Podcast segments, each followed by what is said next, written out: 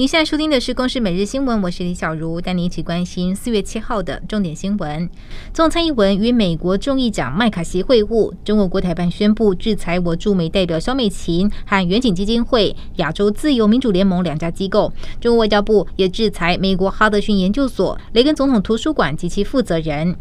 蔡英文表示，利用过境与美方有面对面沟通的机会，对两岸关系的平稳和区域和平都有帮助。希望中国可以自我克制，不用过度反应。为了强化台湾防卫能量，麦卡锡力促美方加速对台军售。美国国务院表示，正在积极审查。会继续敦促北京停止施压台湾，改进行有意义的外交。而美国众议院外委会主席麦考尔访台，今天拜会立法院，强调力挺台湾，而且主动召开记者会接受访问，也创下先例。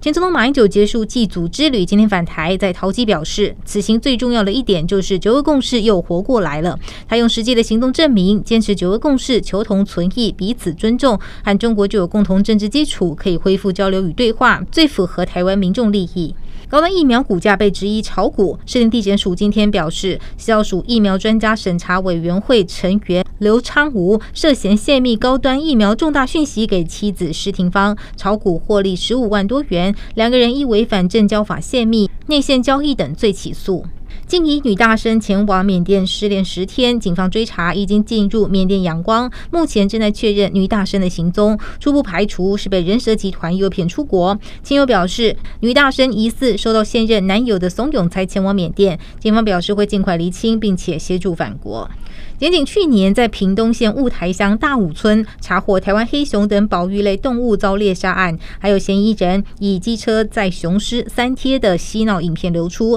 屏东地检署起诉九个人，并且查出三年内共猎杀了四只台湾黑熊。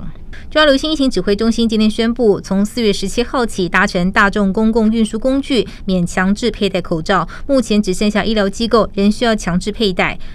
日本陆上自卫队一架 UH-60JA 黑鹰直升机六号在冲绳县宫古岛附近海域失踪，研判为意外失事坠海。日媒指出，已经发现疑似机体碎片，自卫队和海上保安厅仍搜索机上失踪的十个人。